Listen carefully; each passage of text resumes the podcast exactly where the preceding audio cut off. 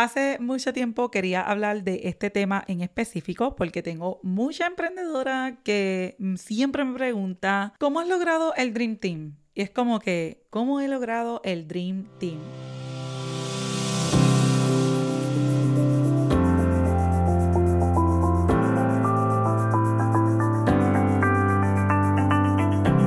Bienvenidos a tu checklist de objetivos podcast, donde juntos exploraremos el camino hacia el éxito empresarial. Este espacio está diseñado especialmente para ti que tienes un sueño de emprender pero aún no sabes por dónde comenzar. Juntos aprenderemos de las experiencias de emprendedores exitosos, descubriremos herramientas y estrategias para el éxito y nos motivaremos mutuamente en el camino hacia la realización de nuestros objetivos empresariales. Prepárate para encontrar inspiración y motivación para emprender tu propio camino hacia el éxito empresarial.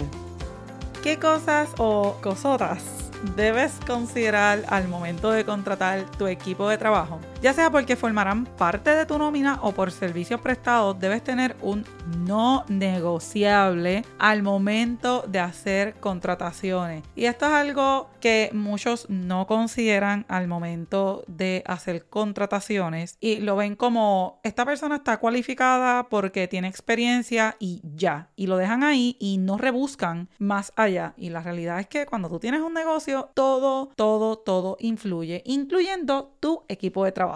Por si no lo sabías, el verdadero Dream Team se forma antes, no después, y aunque parezca gracioso, así es. Partimos de la premisa en que necesitamos gente que nos ayude en las labores del día a día de nuestro negocio, pero realmente sabes a quién necesitas. ¿Realmente conoces el perfil de esa futura o futuro candidato para la posición que estás necesitando cubrir? ¿O eres de las que escoges resumen con el Team Marine de dos pingües? Me río porque por muchos años esta siempre ha sido mi peor tarea. Lo digo abiertamente y en definitiva la menos que amo hacer. Pero me toca y al pasar de los años he definido con quién sí y con quién no quiero para nada compartir mi espacio de trabajo. Mi espacio de trabajo es una de las cosas que más amo y por mucho soy muy celosa con quien la comparto. Tanto así que tenía mi oficina en la tienda. Tenemos una tienda en el pueblo de Fajardo actualmente. Esta tienda es exclusiva para profesionales de la industria de manicura y pedicura y literalmente saqué mi oficina de ahí. Yo tenía una oficina, pero como me distraía tanto y me distraían tanto, preferí sacar mi oficina de ahí porque no hay cosa que más me moleste es que me interrumpan para tonterías. Ahora teniendo mi propio small business, soy mucho más selectiva con quién lo comparto y esto incluye familia. No creo para nada en tener a la familia entera trabajando contigo. Por muchos años mi familia siempre quiso que le diera empleo a mis primos, a los sobrinos, a los tíos, hasta el gato si lo dejaban.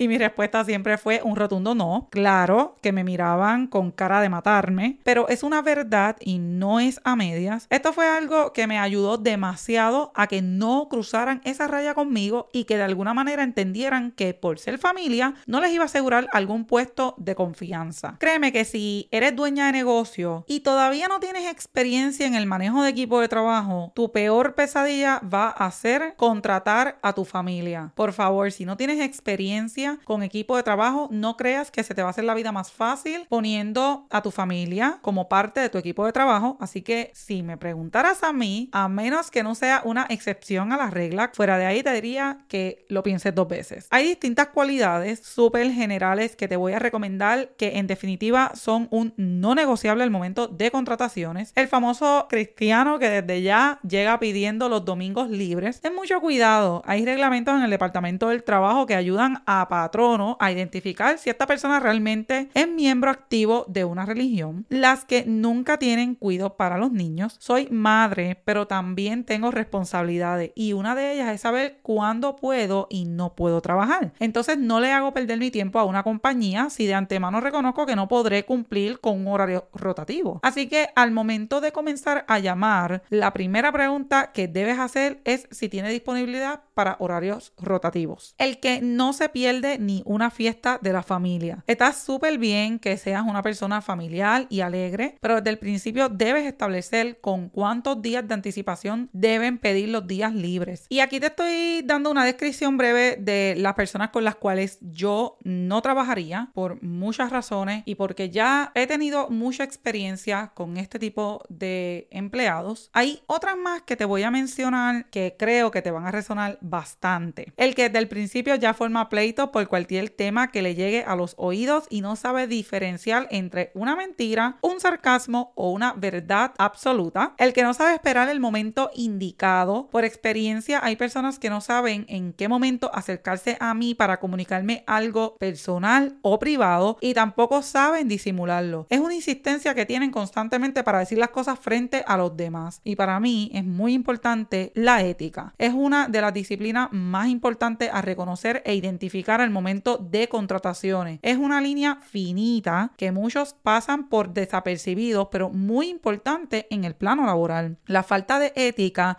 y respeto se puede identificar al momento de la persona comenzar a hablar. Ya de ahí tú te vas a dar cuenta que esa persona cumple o no cumple con los requisitos establecidos, los cuales estás necesitando al momento de contratación. Así que al momento de hacer alguna entrevista, escucha primero a tu prospecto, déjalo hablar, escúchalo, analiza lo que dice, hazle preguntas muy directas para conocer su manera de pensar. Muchos clientes ponen a prueba a los empleados para medir su nivel de ética, adiestra a tu equipo de trabajo constantemente y no pases por desapercibido una línea tan finita como esta. Esto que te dije hace unos segundos atrás sobre que los clientes ponen a prueba a los empleados para medir su nivel de ética, eso es algo bien frecuente, inclusive existen compañías dedicadas a lo que es el cliente misterioso que te envían ese mystery shopper, por decirlo así, para comprobar la ética y el comportamiento del equipo de trabajo. Hay estudios relacionados a esto. Te dejé por aquí varias referencias de algunos perfiles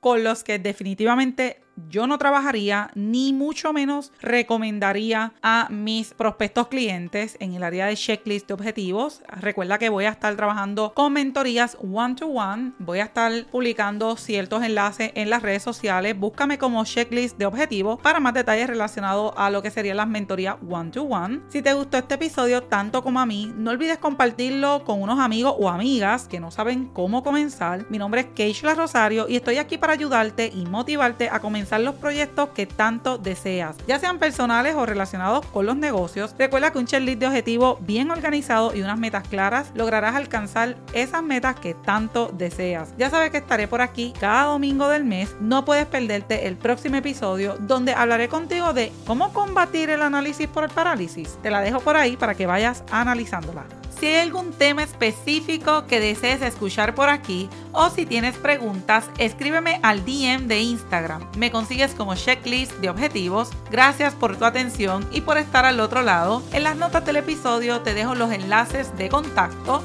Si encuentras valor en este contenido, comparte este episodio en tus redes sociales o a través de enlace directo por WhatsApp y recuerda dejarme tu reseña en iTunes y Spotify. Nos vemos muy pronto en el próximo episodio.